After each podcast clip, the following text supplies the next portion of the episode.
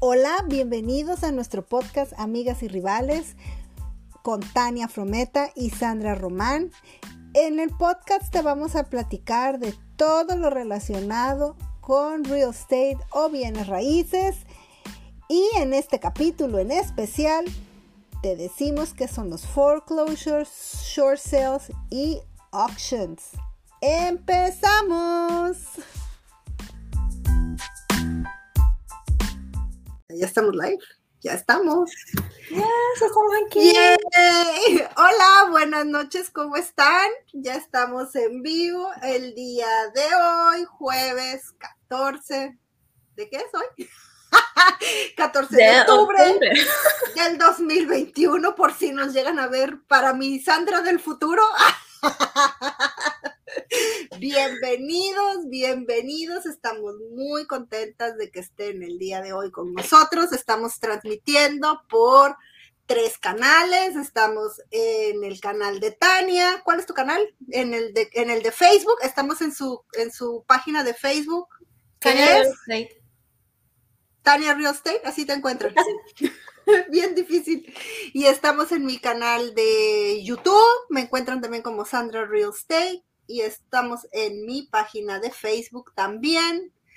Eh, les pedimos casi de rodillas, denle like a nuestra página, denle, comenten nuestro video, denle like, compartan para que le llegue a mucha gente esta información. Nosotros hacemos esta información para ayudar a la gente, para que tengan, pues, alguna información, algo que les ayude. Mm. Y pues denle like, compartan en YouTube, denle click a la campanita.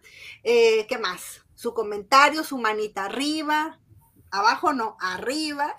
No hay cualquier pregunta de lo que sea que nosotros hablemos o de eh, otras sugerencias que tengan de cosas para hablar, pues claro que nos tienen que contactar porque nosotros hemos hablado, hemos hecho algunos de, como el de hoy, hemos hecho algunos temas a través de sugerencias y cosas que la gente quiere hablar. Eso es súper importante porque así sabemos que estamos cumpliendo con las expectativas de quienes nos están escuchando y estamos eh, como que respondiendo a sus preguntas, ¿verdad?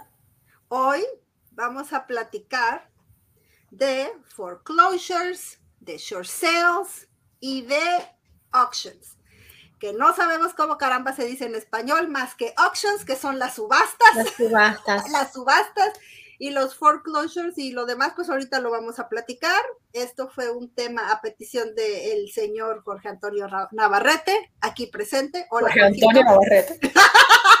Gracias, señor Jorge Antonio Navarrete, por estar el día de hoy acompañándonos. Y pues, ¿dónde has andado, Tania? Platícame.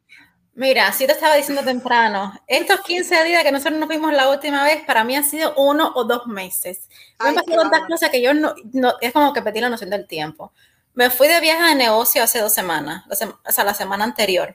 Ella es chica de negocios. A Missouri, en el medio de la nada, un pueblito súper lindo, no te voy a mentir, súper lindo, pero en el medio de la nada, yo estaba en el hotel y miraba por la ventana y todo lo que había era campo de maíz. Pero de lo más interesante porque, mira, es, es, una, es parte de la desembocadura entre el río Missouri y el río Mississippi. Y entonces tú ves los muros de contención, de contención hacia alrededor de todo el pueblo. Súper lindo. Sí, pues, pero, oh my God. Bien, lindo. Y en el medio de todo ese mi viaje de negocio, em, se me cayeron dos tíos en el mismo día. Híjole. Ah, pero bueno, esas son las que comprando casa para comprar casa. Para comprar casa. Esas son las cosas que pasan a uno. O sea, no pedí los clientes, pero se nos cayeron esos tíos que teníamos, entonces tenemos que seguir buscando, pero por lo menos tengo los clientes conmigo, que eso es importante, pero... A mí igual me pasó. Yo tenía un, tengo todavía mis clientes y eh, pusimos una oferta en una casa y no la rechazaron. No, lo pusimos otra vez y nos lo volvían a rechazar, entonces... Lo mío fue peor, casi en contrato una y la otra nos aceptaron la oferta y mis clientes cambiaron de opinión.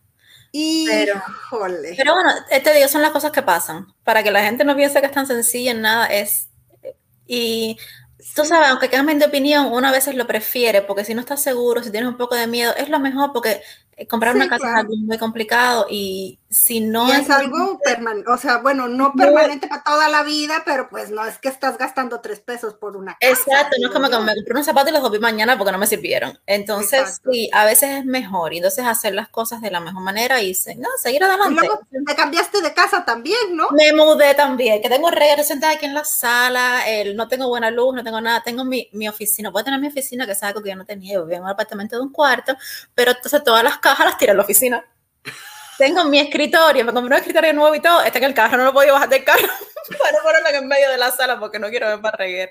Ay, qué barbaridad. ¿Y luego tuviste open house o no? Tuve open house el fin de semana pasada. No, pues es que has andado.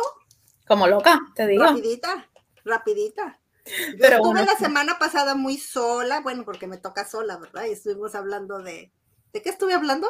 Ah, ya me acordé, de home inspections y de appraisals, que no es lo mismo, porque siempre preguntan que si es lo mismo, si les interesa pueden ir a ver el video. Y este, tuve un pan de muerto bien delicioso que antojé a todo mundo. y luego anduve en Asia, ¿me viste el Asia? el pelo, ya te vi. no me gusta, no por nada, sino porque a mí siempre me gusta el pelo rizado. Y yo tengo ah, ese trauma porque tengo pelo lacio. Yo hacía lo imposible porque se me rizara el pelo y nunca se va a rizar, o sea que uno nunca está conforme con lo que uno tiene. No, no, no. A mí me gusta así chino. Nosotros le decimos chino en México, pero sí anduve en Lacia porque nada más cuando me cortan el pelo me lo alacia. Si me quieren conocer Lacia, ahí estoy en Facebook y en, y en Instagram. Síganme. En Instagram estoy como Sandra Román Real Estate. En Facebook estoy como Sandra Román Real Estate. Y en LinkedIn, se dice en LinkedIn, también estoy como Sandra Román Real Estate. En TikTok estoy como Anyway. En todas partes. ¿A ti dónde te encuentran? También. En Instagram como Tanya Homes LI y también Facebook es el mismo, Tanya Homes LI, todo es lo mismo. Mi website es www.tanyahomesli.com. Ahí van a tener acceso a MLS pues si quieren buscar propiedades y todas esas cosas. So, yo siempre yo le, tengo a todo como el mismo, el mismo nombre para que sea fácil de, encontrar. Sí, yo también. yo, también. Y bueno, hoy yo te... Sábado y domingo voy a estar en Smithtown en un open house. Por ahí está también, ya puse los datos en mis redes, por si quieren ir a ver la casa, está muy bonita, o si me quieren pasar a visitar y decir hello, también los espero. Y si no, pues haré algún en vivo o alguna cosita para que, para que vean la casa. El día de hoy el tema, acuérdense, short sales, foreclosures y las subastas de las casas estos tres temas están relacionados porque, vamos a entrar rapidito, porque todos son herramientas o son vehículos que se utilizan cuando la persona que pidió prestado dinero para su casa, pues desafortunadamente tuvo algún contratiempo, algo pasó y no puede hacer los pagos de su casa, entonces, eh, pues la institución financiera que le está prestando el dinero, pues hace ciertos movimientos para recuperar el dinero que le prestó y pues e, en ese caso tenemos tres diferentes herramientas o vehículos. La primera de la que vamos a hablar va a ser el short sale, que es cuando el banco accede a que lo que reste de la deuda eh, más bien que la casa se venda a un valor menor o a un precio menor que el dinero que se debe por esa casa. Entonces es cuando se hace un short sale. Claro, el short sale tiene que estar de acuerdo todo mundo, porque si hay alguien más al que se le debe, muchas veces la gente pide prestado por decir, van y le reparan algo y entonces se le pone un link que se llama a la casa por reparación y entonces se le debe ese dinero a la persona que reparó la casa. Aparte se le debe dinero al que te está prestando. Entonces todas las personas que los paneles solares también es otro. Los paneles solares. es como un segundo mortgage si hay alguna deuda por ahí sobre, este, y, que atraviesan, en, México decimos que atraviesan la escritura o atraviesan la casa en garantía de pago por lo que se les está haciendo, entonces, pues toda esa gente tiene que estar de acuerdo para el short sale. Exactamente. ¿No? Y entonces, pues ya una vez de que pasa todo eso, pues se hace el short sale, claro, es un, es un, es un procedimiento un poquito largo, y hay algunas preguntas, porque aquí la señorita experta es la señora Tania, la señorita Tania, la que nos va a explicar, pero yo le voy a hacer unas preguntas por lo regular. Principalmente la gente cuando está comprando su casa por primera vez, eh, tienen eh, este, estas preguntitas acerca de los short sales, porque pues este, hay muchos... Em, pues shows en la televisión y claro, pues es televisión, no van a presentar todo el proceso, presentan el, pues ciertas partes, algo muy corto, pues porque la televisión es muy cara y pues porque el show es show y entonces no presentan todos los pasos. Ya a mí me pasó, a veces tú ves los shows y dices, ay, mira, pues la casa está en short sale o está en foreclosure y rápidamente tú dices, bueno, pues ya se vendió o ya eh, la están desbaratando en el siguiente corte comercial, pero no, realmente no es así tan fácil. Vamos a mandar saludos a Mari Carmen de Platicando con Mari Carmen. Vayan a ver su, su canal de YouTube de mi hermana, hermana Mari Carmen. Saluditos también a Raúl Jiménez. Y ese, es mi ese, es mi padrastro. Bueno, ah, mira. Y mi mamá también está ahí. Y tu mamá también está, sí es cierto. Mi mamá creo que ni le mandé, ni, ni, me va a ver hoy mi mamá, pero mamá, si me ves en repetición. Vamos a ver las preguntas. ¿Por qué el banco acepta un short sale, Tania? Mira, eh, esa es una cosa que la, mayoría de la gente no entiende, porque un banco aceptaría vender una casa por menos dinero de la deuda que tiene. Eso responde a varias cosas. La primera es, el banco no está diseñado, ni tiene tiempo, ni tiene recursos para manejar una casa. O sea, el banco, la primera opción del banco no va a ser quédate la casa y ponerla en propiedad mía y yo trato de venderla, lo que sea. Realmente no es lo que el banco quiere. Entonces, el banco lo que va a buscar es la manera de tratarla de vender en ese momento. Y la razón por la que pueden aceptar menos de lo que deben es porque eh, para las personas que pagan mortgage, eh, lo principal que tú pagas en el mortgage son dos cosas. Eh, lo que se llama principal, que es el valor de tu casa, y los intereses del banco. Los primeros años, ese, em, ese pago es mayormente interés. Por tanto, en, la, toda la primera parte de, tu deuda con el banco, tú estás pagando puro interés, básicamente. Entonces, ya cuando llega, digamos que pasaron unos años y llega el punto que tú dejaste de pagar y vas a perder la propiedad, lo que sea, ya el banco ha recuperado muchísimo de su interés, que al final es su ganancia. Y posiblemente, aunque la vendas por debajo, aún así el banco siempre va a tener tremenda, eh, va a tener siempre cierto nivel de ganancia. Es que el banco, el banco nunca pierde. O sea, no es, no es que el banco vaya a perder dinero. Puede que sí, puede que lo haga y no le quede más remedio. Pero eh, en generalmente eso es una cuenta, un cálculo. Generalmente están diseñados para. Es un cálculo bien sacado, pero entonces por ah. eso el banco, el banco va a aceptar eso. Y lo complicado de eso es que el banco todavía a ese punto eh, casi nunca ha aprobado el precio. O sea, cuando tú lo ves listado, por un agente de bienes raíces en, en MLS, casi nunca ese precio es aprobado. Tú más o menos como agente de bienes raíces sabes cuánto le debe esa persona o un aproximado de cuánto le debe esa persona al banco, cuánto necesita, a veces incluyen cuánto necesita para algún programa de moverse para algún lado. Y entonces más o menos tú calculas que ese puede ser el precio de venta. Y casi siempre es un precio un poquito por debajo del precio de mercado. Pero eso todavía tiene que ser autorizado por el banco y por todos los que se le deben, ¿no? eso es un estimado, tú le presentas eso al banco y el banco lo deja ahí. Ahora, cuando tú recibes, cuando el banco recibe ofertas, que casi siempre, como son, aunque son propiedades que no están en las mejores condiciones, están por debajo casi siempre del valor real de mercado, entonces el, el banco recibe varias ofertas y decide si las va a aprobar o no. Y casi siempre, les voy a decir, se demora semanas en darte una respuesta. Ya sé que te va a decir que te va a decir que no. Puede ser que cuatro semanas después que tú presentaste tres, cuatro ofertas, banco diga, ¿y no juez? No, no quiero, esta cantidad de dinero. Dijo mi mamá que siempre no. Entonces, cuando ya el banco te regresa una, una, contraoferta para atrás, casi siempre ya por lo menos es un precio aprobado. Entonces ya tú le das un poquito más de garantía a que te va a poner las ofertas. Entonces, básicamente es, así como funciona y es por eso que el banco es cierta... y por, eso también es que se tarda más. Porque eso es otro que van preguntar, que preguntan por qué se tarda más. Claro, porque mira, el problema es que eh, uno no es la prioridad del banco. O sea, el banco va a estar más envuelto en otras cosas que, y no le va a dar prioridad a tu, a tu transacción que tú llevas a veces años sin pagar, sin pagar en mortgage. O sea, no le da prioridad a eso. Pero además porque muchas veces son más de un banco involucrado, como tú dijiste antes.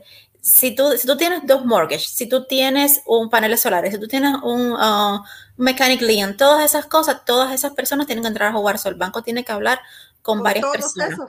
Y tú estás hablando con un loan officer o con una persona upfront, pero esa no es la persona que toma la decisión. Esa persona tiene que ir contactar para atrás a un montón de gente. Y si encima eso, digamos que fue un loan FHA o um, VA, o sea, son mucha gente envuelta que tiene que tomar decisiones si apruebas o no apruebas la... Eh, Chispas. Exacto. Y bueno, y, entonces, con tanta complicación, ¿es buena idea o mala idea? Bueno, eso tiene sus pros y sus contras. Lo malo es que no tienes ninguna garantía cuando, cuando tú pones una oferta.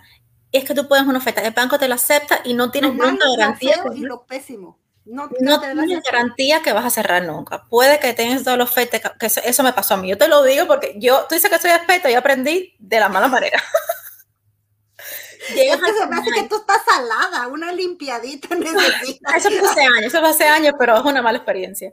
El caso es que tú puedes llegar casi al cierre y el banco puede cambiar de idea a última hora y decir. Y a última hora te dice, ¿sabes qué no? Y Después la casa, le levantan la casa. Exactamente. Lo que pasa, la ventaja es que uno es una propiedad por debajo del valor de mercado. Si tú no tienes apuro en poner a producir esa casa, o si tú la quieres comprar para ti, eres first time home buyer, vives con tu mamá y tu papá, no tienes ese apuro y sabes que vas a encontrar una casa que es un buen tío, entonces tú esperas ese tiempo. O sea, para algunas personas es un escenario conveniente. Y lo otro es que aunque la mayoría de las casas en, en, en short sale no están en las mejores condiciones, sí por lo menos están habitables y no están desvalijadas ni las han hecho ningún tipo de vandalismo porque la gente está ahí y está eh, de cierta manera de acuerdo en que van a vender esa casa para salir de la del problemita que tienen con el banco, ¿no? Entonces no es como que la gente está enojada ni está haciendo Exacto. Generalmente, eh, o sea, tú puedes hacer impresión en la casa y todo, la, casa es as is, tú no vas, no puedes reclamar ningún tipo de reparación ni nada, pero por lo menos tienes una garantía de las condiciones que vas a recibir la y casa. Puedes ver la casa por dentro también. Exactamente. electricidad, agua, calefacción funcionan. O sea, tú puedes vivir la casa. Entonces, para algunas personas es, es conveniente. Y hay gente que simplemente se enamoran de las casas porque a veces los compradores son así, se obsesionan con la casa y no quiero ver más nadie, quiero esa casa, me fajo por la casa.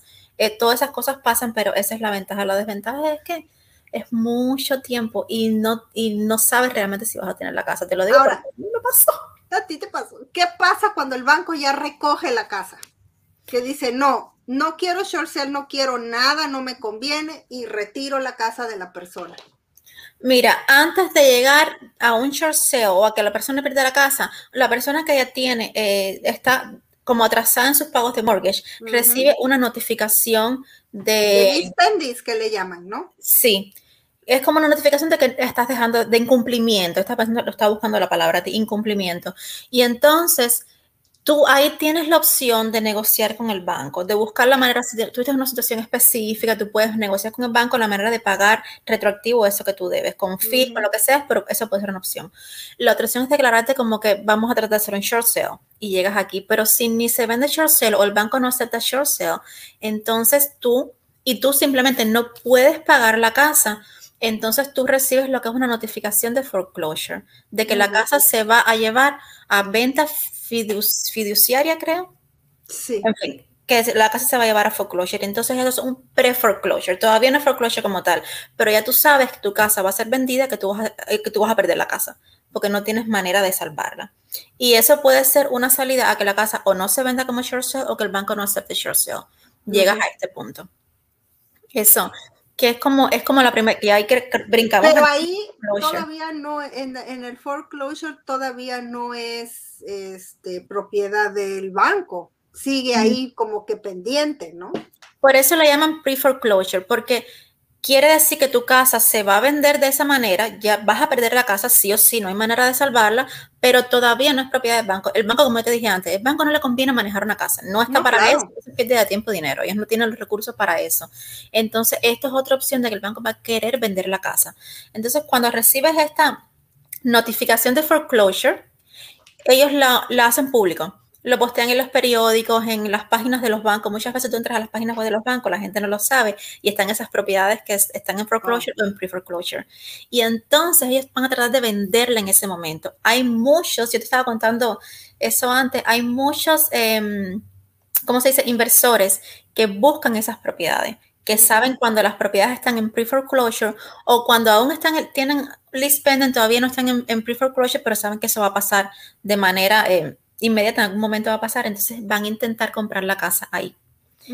Negociando directamente con el dueño de la casa porque aún la propiedad no es del banco, aún es del dueño. Es, del dueño de la casa. O sea, todavía el que debe o el que tiene la, la, hipoteca todavía es dueño de su casa, todavía no se la levanta el banco, ¿no? Exactamente. Entonces, por ejemplo, hay muchos casos que los inversores van a esos dueños de la casa y le dicen, mira, yo sé tu situación, vas a perder la casa, todavía estás en pre-foreclosure, todavía eso no va a salir en tu récord de crédito. Acuérdate que si tú pierdes la casa en foreclosure, eso sale en tu crédito.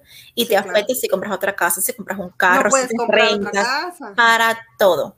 Entonces te va a decir, mira, eh, yo te propongo comprarte la casa. Si tú le debes al banco 150 mil, yo te voy a dar 200 mil, pago tu deuda, te vas con una diferencia y yo me quedo con la casa porque es un buen negocio para mí como inversor. Coger tu casa en ese momento, te salvas tú de un foreclosure en tu récord, de lidiar con el banco, todavía te gastas un dinero de diferencia. Esto es perfectamente legal. O sea, esto no es nada de truco ni nada. Puede que hay personas que se aprovechen, por supuesto, pero esto es perfectamente legal.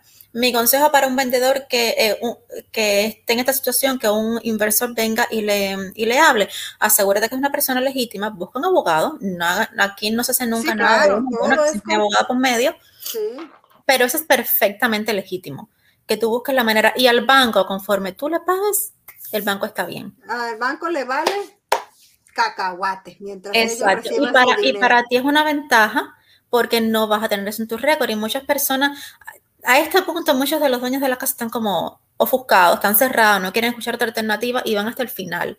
Y realmente es muy triste teniendo, ¿sabe?, otras posibles alternativas. Hay alternativas antes de que llegue ese, ese esa manchita a tu récord de, de tu crédito, ¿no? Porque además son ¿Qué, ¿qué pasa, ¿qué pasa si, si el, el, dueño dice, pues a mí me vale y háganle como quieran, quítenme la casa a ver? El ah. banco entonces en ese momento lo que va a hacer es tratarla de vender en auction, en subasta. En subasta que le llaman. y entonces ahí es cuando pueden hacer la subasta abierta o la subasta cerrada o la subasta en internet o la subasta en ahora no sé. Las subastas ahora se hacen, se hacen online. Tienes tres, cuatro días que tú vas viendo cómo se va moviendo. Súper, súper interesante. Tienes que inscribirte, tienes que tener dinero ya, todo eso. ¿Te puedes inscribir sin dinero nomás como que para ver? ¿O, o tú ya te inscribiste o no? No, tú puedes, tú puedes inscribirte y cuando son subastas públicas tú puedes ir. Ah, Eso no. Ahí lo pero online me puedo yo escribir aunque no tenga un quinto mientras no haga una, una sí, no me meto en problemas. Realmente sí, lo que ahí te van, ahí te van a pedir información como tú, o sea, tu nombre, tu teléfono y hasta una tarjeta de crédito. Sí, te, piden una tarjeta de crédito. Sí, porque el problema es. O fans o algo. El problema es que si tú, digamos que tú apuestas, ganas la casa y después pasa que no tienes el dinero el tema de cobrar un fee por eso son como 2.500 dólares, creo. Algo 2.500 pesos dólares por ver y no, y no tener dinero. Te pones a apostar y ganas la casa y no tienes dinero. Entonces, pero sí, en este punto el banco todavía la casa no es un foreclosure como tal. Este es el proceso de pre-foreclosure porque el banco la quiere vender antes de quitarte la casa. Y entonces la lleva a subasta pública. Como te digo, todo el mundo, mientras tengas dinero cash, tú puedes ir al auction. O sea, cuando te hablo de dinero cash, no se imaginan las películas de Al Capone con una maleta de dinero no, en No, cash en el banco. Es un cheque de, ¿cómo se Un cheque de banco. Sí, claro. Certificado y todas esas cosas. Ni siquiera es un cheque personal. Es ese, ese un documento. Cheque de caja que le llaman. Exactamente. Y entonces tú puedes eh, sea, la gente va poniendo dinero. Algunas veces tú tienes ya como cuánto va a abrir la subasta, pero a veces no. A veces tú no sabes hasta que empiece la subasta cómo, va a abrir. Y a muchas veces tú sabes más o menos cuánto está esperando el banco, pero otras veces no. Otras veces es poner, poner, poner.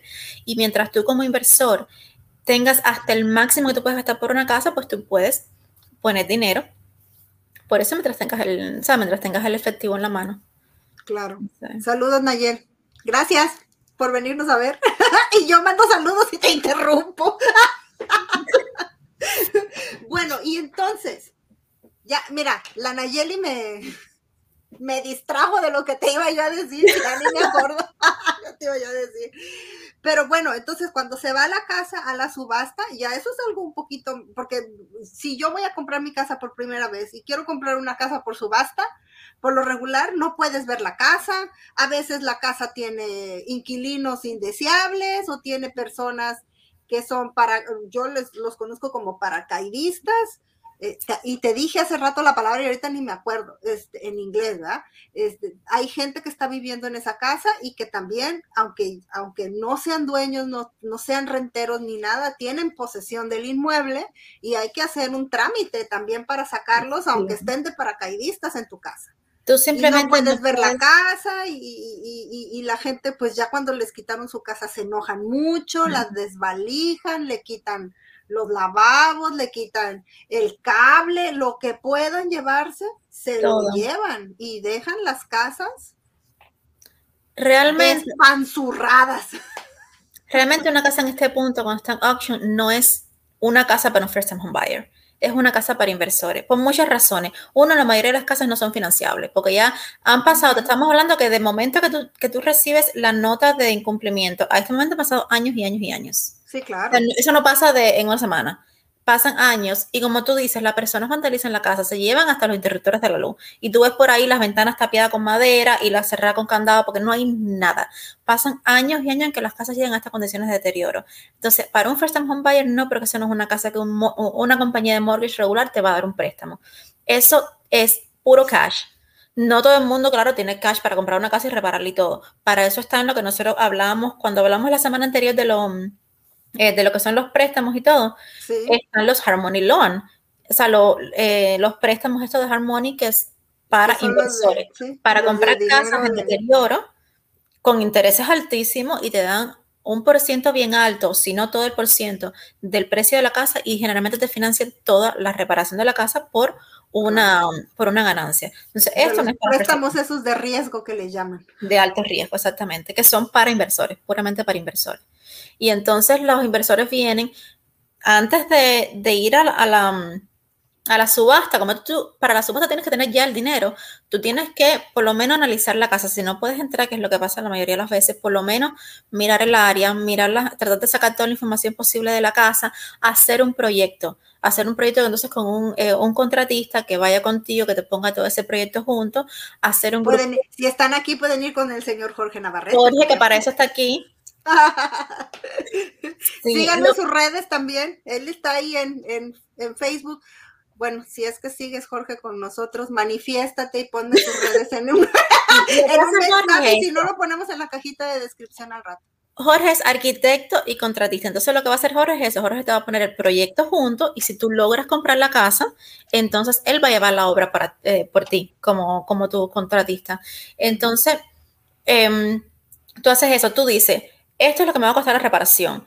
Esto es hasta lo máximo que yo puedo pagar por la casa en subasta para yo tener X ganancia. Ya sea que vayas a hacer el flip, o sea, que la vayas a reparar y venderla inmediatamente o que tú la vayas a, como propiedad para renta. Muchas personas la compran como si fuera flip, pero después la financian, o sea, cuando la refinancian. Cuando tú llevas unos meses como propietario de la casa, tú la puedes refinanciar con una compañía de mortgage regular, que entonces vas a pagar para atrás esa deuda de, de altos riesgos, es Harmony Loan. Y, te bajan el interés, porque ya es un interés normal de Un interés de, un mortgage regular a 30 años y posiblemente puedas sacar, puedas sacar algún dinero. Como la mayoría de la gente cuando refinancia, saca ese dinero de equity para atrás y continúa pagando su mortgage. Y entonces con ese dinero es que entonces la persona empieza a comprar otra segunda propiedad.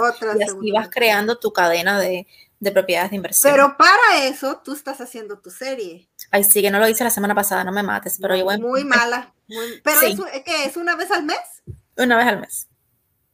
Bueno, pues búsquenla esta semana, la vamos a comprometer, a ver si hace su serie. Sí, sí, sí, ya me tengo que poner para eso, no tengo más excusa. La semana pasada fue loca, pero ya, ya.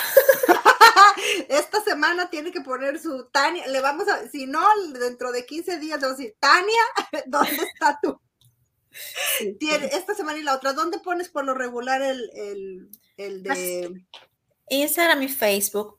Instagram y Facebook. Sí, casi siempre en Instagram. Como les dije, las dos, Tania Holmes LI en Instagram y Facebook, sí. Normalmente los hago. Está, está, bien interesante el tema, sobre todo porque se ve mucho en la tele lo del foreclosure, se ve mucho lo de los subastas, y entonces a veces sí se tiene una idea errónea de que es muy fácil, de que cualquier persona tú puedes componerla y tienes una casa pues muy barata que la compraste, pero pues es que también a veces hay problemas en esas casas y no tienen garantía, tú tienes que correr el riesgo de, de, pues eso es realmente lo, la ganancia del, del inversionista, que ellos corren el riesgo de, de, pagar, sacar la gente, de cualquier problema que exista en esa casa, pues el inversionista es el que corre ese riesgo y el que tiene que pagar. Exacto, y no siempre da buen resultado. Porque no, a veces pierdes. Lo que, tú, ves en HTV, a todos el resultado final no siempre se gana. Todos los, todos los inversionistas que llevan años y años han tenido muchas propiedades que no les han dado negocio o que han han malamente o se quedan por debajo. Eso pasa porque una casa, porque esté muy barata, no siempre es un buen negocio, porque la realidad es cuando tú entras a la casa, tú no sabes todavía con lo que te vas a encontrar. Exacto. Esa, eso, y, y te pueden pasar cosas por el camino inesperadas también. Sí, pero pues es la adrenalina del... No, al, final, del negocio realmente es un buen resultado. Si logras hacer el negocio bien concebido y todo, al final sí, la ganancia vale mucho la pena, eso no es mentira. Eso sí. Y bueno, ¿y de qué vamos a hablar la próxima vez que nos veamos? No hemos terminado todavía. Ah, perdón, yo ya me quiero ir. Tú, me regañas a mí porque siempre estoy corriendo. No, a ver, porque mira, me, me, tranquilizo. Roberto Rigao te manda saludos, Tania. Oh, hola. Mira, lo que pasa es que si la casa no se vende en auction, que eso puede pasar también. Ah, sí, cierto, se me olvidó esa parte. Cuando la casa no se vende en auction, es lo que ya se llama que la casa se ejecutó el foreclosure. El banco toma posesión de la casa, ya el título pasa al banco y entonces el banco la lista con un agente de bienes raíces, que es lo que nosotros vemos en MLS a veces como REO, que es Real, Real Estate Owned. Real Estate Owned. Quiere decir que ya el banco es dueño de la casa, entonces el banco lo va a vender con agente de bienes raíces. Que generalmente los agentes de, de bienes raíces que listan estas casas son personas que tienen experiencia, exacto, han pasado ciertos cursos de, eh, de, entrenamiento y todo para poder lidiar, lidiar con los con, los, bancos y todo eso. ya a este punto, la propiedad, si ya pasó por todo eso de auction, todavía a este punto la propiedad está todavía peor que cuando estaba con auction. No, ya está en trizas de esa cosa, ya no es casa, yo creo. Y entonces las opciones para comprarlas son puro cash, parecido a lo que hablamos antes, o también lo que se llama un rehab loan. Es un programa de, de De rehabilitación. Exactamente, que es, tú, cuando ustedes vean 203K, eso es el, como la, eh, la, ley que entonces eh, como que facilita ese el proceso ese del rehab loan, que te va, el banco te va a dar dinero igual por un alto interés, te va a dar dinero para comprar la casa y para rehabilitarla. Y para rehabilitarla. Pero ya ese punto es lo que se llama, entonces ya la casa se, se ejecutó el foreclosure porque ya la persona perdió completamente la casa. Y entonces Chihuahuas, mira, pues yo ya me estaba, yo ya me estaba yendo, ya a mí se me había olvidado nada más. Pues es el último paso. Híjole, pues ahí está. Foreclosure, short sale y las auctions o las subastas que son parte del proceso de, foreclosure. Mira, la experta el día de hoy. Déjame hacer la historia como ya, como, como dije, aprendí de la manera dura por una mala experiencia. Cuando yo recién sí, nos olvidó tu historia, tu, la historia. yo siempre, yo siempre tengo mi historia. Cuando yo recién empecé con mi historia. yo empecé con mi compañía, teníamos este listing con mi broker eh, en Centerish, 85 Craft, 85 Craft, no se olvide la dirección. Entonces, tú sabes, yo toda emocionada, lo primero que voy a hacer yo, un short sale. Y eso que yo ah, tenía. Fue tu, fue tu primera transacción.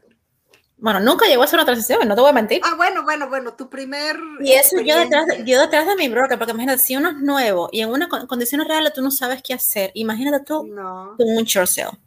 La persona, la señora de la casa había tenido un problema muchos años atrás, el esposo tuvo un problema de salud, tuvieron muchas deudas, después el esposo la dejó por otra mujer, ella se deprimió. Conclusión, 10 años sin pagar el mortgage. Entonces llegamos a foreclosure, la listamos, hicimos como no sé cuántos miles de open house y en cada open house recibimos, recibimos tres veces, tres veces oferta full price, full cash. Y el banco, y el banco dijo que no. El banco decía que no. Hay una de la, la, tercera señora que puso oferta en la casa, era una cantante de ópera de Checoslovaquia o Eslovaquia o algún país de eso. Cantaba, cantaba y todo. Bueno, el, la mujer se enamoró de la casa y la casa con piscina y todo, esa piscina no la, no la habían abierto como en 10 años, ¿sabes cómo estaba eso? Había muertos ahí, yo El caso es que después de tenerla no sé cuántos meses en el mercado, de tres veces recibir oferta y tres veces recibir negación del banco, los dueños de la casa vino a nosotros y nos dijo, mira, yo voy a probar con otra, con otra gente de bienes raíces y ¿qué le vamos a decir? Sí, claro, no la pudimos vender. Bueno, probó con otra persona, yo le perdí el rastro a la casa. Y hace como dos años, hace como quizás, sí, como en 2019, quizás principio de 2020, veo yo la casa listada como REO, como foreclosure en MLS. Le quitaron la casa a la Quiere decir que ni, la otra gente tampoco la pude vender. Y le pues quitaron finalmente la casa y la, vendieron, la vendieron al final como foreclosure. Eso no, por eso te digo que yo lo aprendí de mala. Eso estuvo fuerte, comadre. Pero eso pasa todo el tiempo. Sí. Pues bueno, ya no se me olvida ahora sí nada. Ahora sí nada. Es que este podcast se me hace que no es serio para nada. A, la, a la señorita se le olvida todo. Pues bueno, esperamos que esta información haya sido de utilidad para los que lo estén viendo. Acuérdense de seguirnos en Instagram, eh, de seguirnos en Facebook, eh, de seguirme a mí porque Tania no ha abierto el YouTube, pero síganme en YouTube, denle like si me están viendo en YouTube, denle clic a la campanita si nos están viendo en Facebook. No hay campanita, pero compartan, déjenos su comentario. Eh, déjenos sus preguntas, qué les gustaría ver la siguiente vez. Yo estoy pensando que a lo mejor, pues no, no les vamos a decir, va a ser sorpresa, porque nosotros tampoco sabemos. El tema de la próxima, de la próxima este, episodio es sorpresa. Eh, y voy a estar en un open house en, ¿dónde dije? En Smithtown ahí por ahí está también en mi Instagram y en el Facebook ya puse un eh, videíto y ahí puse ya la información por si la quieren ir a ver o si me quieren ir a saludar. Ah, me va a ir a saludar Leonardo. Si me estás viendo, Leonardo, ahí nos vemos. Él me, él me contactó la semana pasada, que vio un video mío y me contactó. Y pues lo voy a conocer. A ver, a ver si no se decepciona de mi persona. No, porque además él quiere, tú me dijiste que quiere sacar su licencia, ¿verdad? Él quiere sacar su licencia y entonces pues a, este, pues a ver si le gusta la, el mundo de la farándula. ¿Y a ti dónde te siguen, Tania? Ah, y, y, ¿qué, otra cosa iba yo a decir? Ah, el lunes voy a tener video con mi amiga Denise. Vamos, vamos a hacer el segundo episodio de la serie para las personas eh, los adultos en plenitud para los seniors y vamos a tener una persona eh, hablando acerca de eh, opciones de assistant living que le llaman. Entonces, si me quieren conectar o si alguien piensa ustedes que les interese, pues el lunes voy a estar en vivo en YouTube y en Facebook a las 4 de la tarde o lo pueden ver en repetición. Y ya, quítenme el micrófono. ¿Dónde te siguen, Tania? a mí me pueden seguir, como les dije antes, y serán en mi Facebook, Tania Holmes LI. Cuando nos veamos la próxima vez, creo que voy a estar en Las Vegas o regresando a uh. Conste, conste que es viajes de trabajo. Ay, sí, tú. Es Las Vegas de Las Vegas pero es de trabajo. y ya la señorita Tania es muy trabajadora, tiene dos trabajos. Sí, entonces yo me voy de trabajo para Las Vegas. No, de hecho regreso el jueves que tenemos el, Ah, eh, pues, el show y entonces el viernes me voy para España. Oh. Ese sí no es de trabajo. Voy a ver a mi hermano que anda por allá, así que estoy súper contenta, mi primera vez en Europa. O sea, ya les contaré después cómo me fue. No, no, pero el jueves aquí vamos a estar. El jueves aquí vamos a estar. Yo Brujas escaldufas.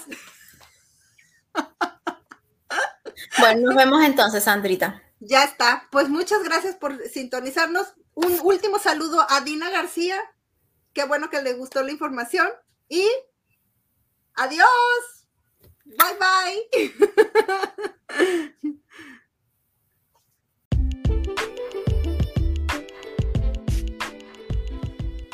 Gracias por escucharnos en nuestro podcast Amigas y Rivales.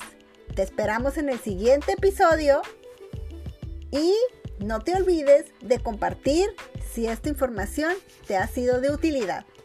Adiós.